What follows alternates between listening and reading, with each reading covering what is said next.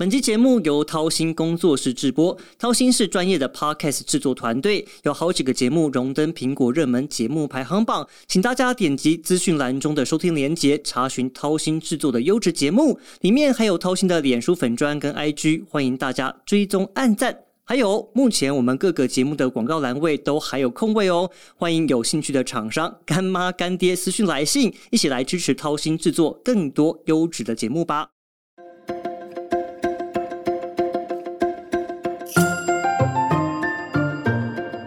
听众朋友，大家好，欢迎再次加入军事相对论。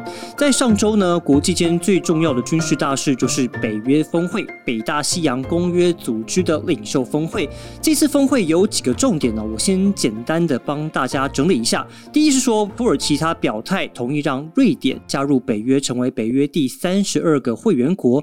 虽然说土耳其这边还有一些弹书哦，但如果成真的话，你可以想象整个波罗的海周边除了俄罗斯之外，都是北约的会员国，也就是波罗的海会变成北约的内海。那未来呢，俄罗斯海军如果要进驻的话，就会非常麻烦。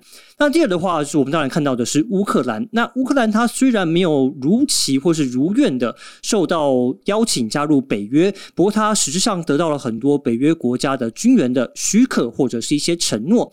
第三，大家可能会比较在意，也比较关心的，就是成员国他们这次用了比较强硬的措辞来谴责中国。以下我来 quote 他们的这个字眼哈，他们说中国透过广泛的政治、经济、军事手段，在全球扩张足迹、投射力量，而且快速的扩充核武，政策不透明，深化跟俄罗斯的关系，挑战北约的安全跟价值。其实这不是北约第一次对。中国表态，但今年的措辞很明显是比较强硬一点呢。那当然，中方他们也反击说啦，这个什么北约是冷战的产物啦，他们说是北约在制造对抗啦，他也说是北约扩张的野心跟霸权图谋昭然若揭，听起来就非常中式官腔的一些字眼哦。但是这些我先不谈，大家会不会好奇说，诶，俄罗斯的话好像还可以理解，但是为什么这距离北约这么遥远的中国，他们会？让北约产生压力，并且产生威胁感。这个到底是为什么呢？其实我们可以从这次北约峰会开会的地点在立陶宛的维尔纽斯，我们从立陶宛这个国家来跟大家做一点说明哦。那我在二零二一年底的时候，我去了一趟立陶宛采访，当时台湾在他们的首都叫做维尔纽斯，以台湾的名义呢设立了代表处。如果大家还有印象的话，当时其实引发了啊立陶宛跟中国的外交危机，那甚至呢立陶宛还受到了贸易上的一些惩罚。不过，直到今天，立陶宛在对中国态度上面，一直都属于在整个北约或是整个欧洲当中的一个鹰派，都没有退缩。为什么呢？因为从经济层面上，他们发现到，诶，中国他说要来投资啊，要来这边建设啊，但是这些所有的投资或者是协议，其实并不是那么有成效，而且都带有一点政治的意图。那在政治上呢，当立陶宛的人民想要发表一些言论，尤其是不利于中国的言论，比如说像西藏议题的时候，就会遭到中方的打压，这完全踩到他们坚持自由民主的一个红线。这部分我先不赘述，但是要注意到。的是，这几年来，立陶宛不仅挺住了中国的压力，甚至比北约走的还要更前面。他们发布了新的印太策略，而且在东京成立办事处。你知道吗？即使是这次的北约峰会，他们最后都没有把东京设办事处的条文放在领袖公报里面。你们就知道立陶宛他们走的有多前面。所以呢，我今天要岳阳连线对象。就是对台湾非常友好的立陶宛国会议员 Matas，请他来跟我们分析。Hello, lawmaker Matas, welcome to our show. Hello, it's pleasure pleasure to be here. Well, um, it's my honor, and I am very, happy to have you here. I have several questions for you. The first question is Lithuania just published her new Indo-Pacific strategy. So, could you tell us why does Indo-Pacific matter to Lithuania?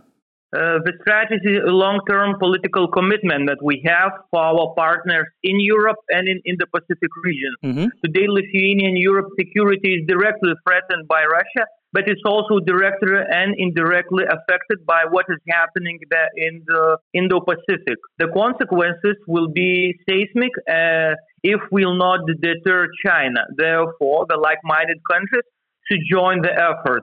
So this is what most of the strategy is all about. We look at what is going on in the Pacific, understanding that what is going on in your region uh, is a, a, lot of correlation with what is going on security of Europe. That means our security. 好，我们听到呢，Matas 他是说，其实不止俄国，其实对中国、对整个欧盟或是对 NATO 来讲，也是有影响力，而且有威胁性哦。但是我们还可以看到一个很有趣的例子，就是在这个公报里面提到俄国跟中国的次数。The strategy mentions China 18 times, Taiwan 16 times, and Russia 8 times. So does that mean Lithuania is concerned about the peace in Taiwan Strait more than any other places? Absolutely. We understand what is at stake, what the what the threat China is doing to your country, and that depends in our security also, because we understand that if uh, China would succeed uh, with their invasion, that there is uh, such a scenario that would uh, absolutely different dynamics for the for the whole region or for the whole world. Mm-hmm. You can imagine that United States is your uh, very close ally, and if it would go uh, in your support, that means we will go also in, in your support because we are the, in the framework of NATO. We are very close allies, and if NATO, and if United States states call us, uh, help them to deal with China uh, Uh, helping Taiwan, that means we are also involved in that region. Europe and uh, NATO allies of Europe is also involved in that region. So it, as you can see, it's all connected in one in one big dot, and we have to deal with that. 好，我接下来想要追问这个问题，因为我刚刚有提到他们在东京设立了这个联络办事处。So I want to follow up the question. Lithuania just stationed the former Deputy Minister of Defense in Tokyo, Japan. So what does this move mean? We uh, we want to see the we want to from the close look see what is going on on security question when it's going on in the Pacific region. We understand what is at stake and what is what geopolitical games are being played, what threat China poses, and we want to see for security also, not only on economical aspects, but from security aspects also. To, uh, in a case of emergency, to help you guys in any case possible from our side, and other scenarios that could come up uh, looking from the military also perspective. 那在东京社处可能跟台湾也有关系吗？So do you think Lithuania will engage with Taiwan on security issues as well? we understand that we are very close hmm. connected. And if there is threatened uh, for Taiwan in a security question, that means a lot of players start to move. United States start to move. European Union will have to start to move. And Lithuania, in that sense, also will have to move. It's absolutely mm. sure. Okay. Because what Ukraine uh, scenario showed, uh, Russia never thought that anybody will get, uh, come to their help. That Western will be so united that Taiwan will be starting to helping Ukraine. They never had in the, uh, had this scenario. Mm. So what that shows, and all the dynamics of the war went wrong for them. So what that shows, then we are united, but we are helping each other wherever part of the world we is in other sense we possible, it's di- absolutely different dynamics. And China sees that. And Russia uh, is the good example for China what's happening mm-hmm. if you try to play these games knowing that all the West is united. Oh, but could you tell us what do you mean by the rail lines if China invades Taiwan? I mean, what exactly will Lithuania or Western country do? First of all, it's about uh, sanctions. You know, sanctions that was put on Russia, they was very good example for China. China now sees what happens when you invade different country and Western unite. Believe me, Russia is very, very uh, bad in a sense of uh, sanctions. And if you put the similar sanctions on China, in a case of Taiwan, for example, that would be much, much worse for China because it imports most of the, a lot of its food, a lot of its energy sector, and things like that fertilizers and things like that. For Russia, it didn't need that. Mm-hmm. So that helped them because they produce a lot of in their own country. For China, that would be different sanctions would be very much hard on China, and also we, you know, and also other scenarios that you see in the case of Ukraine. Ukraine is just a good example that you should not mess with the West when we are talking about democracies. 好，虽然说 Mata 是没有讲的很明确，但是我们可以猜得到，台湾跟北约或是跟立陶宛可能会有一些军事上的一些交流的一些讯息。但是我们刚刚也提到，其实立陶宛在受到中国经济压力上面，其实受到很大的压力。So China banned many products from Lithuania to import. So has Lithuania overcome China's economic pressure? Mm-hmm. Uh, well, China wanted to do to make an example for us, like what is happening when you when you don't obey China. And with the help of Taiwan, with the help of your, our European allies and United States, we overcome that. And we now an example what success story you can be if you don't obey China. So for them, trying to, uh, to make an example, bad example for us, turned out to be a good example for everybody else not to be afraid of China. They this their strategy of blackmailing us backfired. It happened in a lot of to do with the help of Taiwan. So we are really grateful for all the help that we got from Taiwan economically, technologically, and things like that. It was very, very important for us knowing that we have an ally there, that he understands what is going on. And I think it will be very, very beneficial for Taiwan also later in a longer term because everybody now will see that if, like, if if you pay, uh, play your own strategy on Taiwan, that in the long uh, run will be benefit for you. So uh, China wanted to make an example for us, and we made an example for against China in this case. So how would you share your experience with other countries? Ah, yeah. Uh, believe me, everybody in European Union sees that. Everybody is following that. Everybody sees what is going on, what is going on with our economical dynamics. Last year, we our exports, just last year, our export grew up 30%. Can you imagine the country that is being sanctioned, one of the, as they are telling, great powers, grows up 30%, exports grows up by 30% just in a one year. This is crazy dynamics, mm-hmm. the, taking in consideration inflation and things like that, but it's crazy dynamics in a sense that shows for everybody else that you should not be afraid of China. It is not such a big deal as they are saying, as a lot of, and some businesses is saying in those countries. You just set an example for everybody else, and especially for the politicians in those countries. Now they have their uh, hands, you know, not so tied up, telling that look, there is Lithuania. They stood up against China in in Taiwan case, in other cases, and it didn't backfire. That country is alive and very much good alive. Mm-hmm. And look what their deals with Taiwan got them to. They got technologies from Taiwan. They got good relations with Taiwan, and they stood up against China. Mm. For politicians, believe me, for the dynamic of the politics, is very, very big deal. Taiwan has opened its representative office in your country for almost two years, right? So, how do you feel it works so far?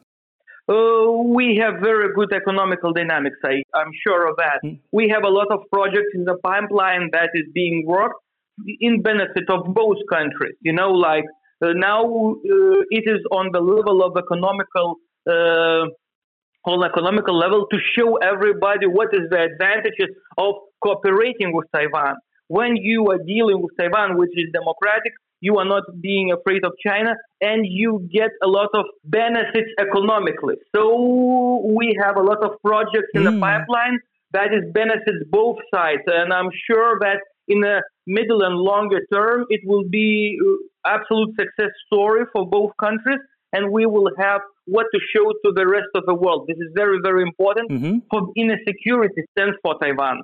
So, in your opinion, what can we do to improve our relationships further? Uh, it all goes now on the economical and project level. You know, we need to cooperate as much more possible on the, you know, business to business level. When business to business level would get to the especially next level, all those projects that we are working now and later uh, uh, more projects will be worked out and a lot of works in Taiwan will be related to Lithuania and Lithuanian uh, business will be related to, to, to, to Taiwan. That's what makes the different dynamics in the country also because those people see the benefits. We need to see jobs, we need to see projects, for the people to see the benefits of, of this relationship is beneficial for both sides, and you don't need some kind of China market or something to be alive in this tribe. So, in the last, mm, do you have any words to our Taiwanese audience? Uh, you know, I know that in Taiwan now there is a lot of discussion. Politically, elections are coming, and a lot of people are discussing in your country: is it benefit to be with Lithuania? Should we cut the ties? Is a bad deal for us? Maybe we should get in better relationship with China because it's a big market, etc. You know, uh, for for your listeners, I should say one thing. Mm-hmm. Lithuania is independent country which is growing economically and things like that, only because it, and there is no war on our side, only because we never compromise. Mm-hmm. We never compromise on our security things, on our independence things, and things like that. We understand what is the stake. And politicians who play the security card, you know, economically, that look the benefit of some market. We should get to closer to them because they're big market. Oh, look, nobody can live without them. They're so influential. In the longer term, backfire. Ukraine tried to play this game. And what uh, Ukraine got that too? They are not in European Union, and they got war on our soil. Mm-hmm. So my, uh, so I would like to be heard by your listeners. Never compromise of the authoritarian regime. You will never win cooperating with them. Never in the longer run.